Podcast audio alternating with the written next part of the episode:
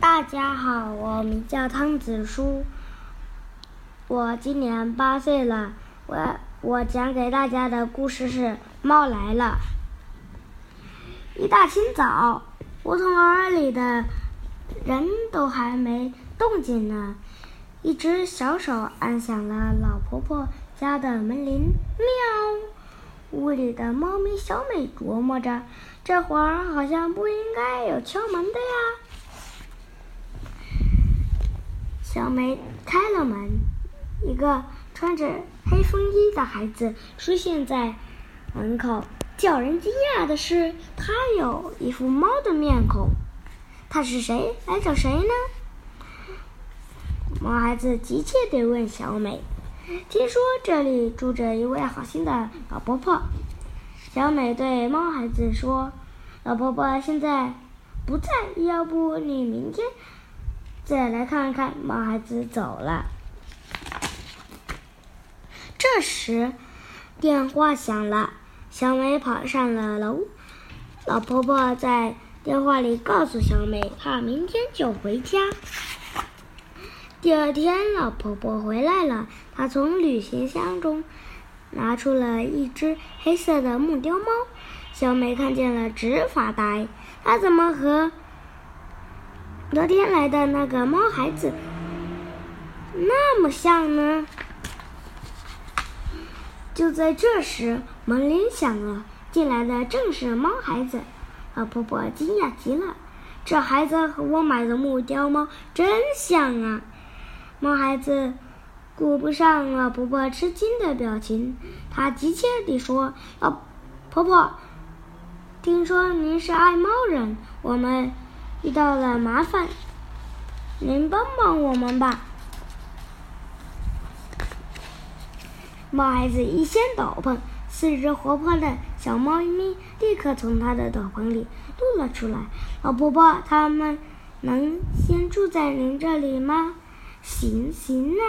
老婆婆搂住四只可爱的猫宝宝，需要我的时候你就来找我。小美对猫孩子说：“喵，你就放心吧。”猫孩子谢过老婆婆，转身出门，走进了夜色里。四只小猫快活地和老婆婆住在了一起。老婆婆和小美把它们当成了亲人。夏天的雷雨说来就来，狂。风卷着树叶，抽打着窗户，砰砰砰！很急切的敲门声响了起来。进来的是他，老婆婆，不好了，出事了！你能跟我走一趟吗？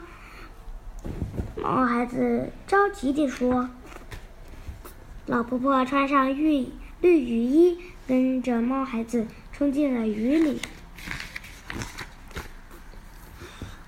老婆婆跟着猫孩子来到了一个废弃的工厂，她看到了最不愿意看到的景象。老婆婆找来了一辆街边卖西瓜的马车，拉着一车的猫咪往家奔去。到家了。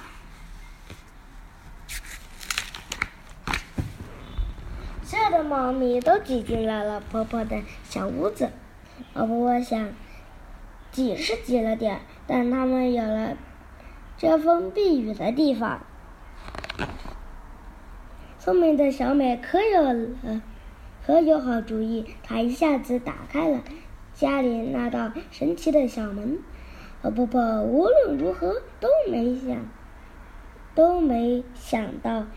门外绿草如茵的福地就在眼前。从此，猫咪们在那里过上了童话般的生活，它们再也不会遭受饥饿和伤害。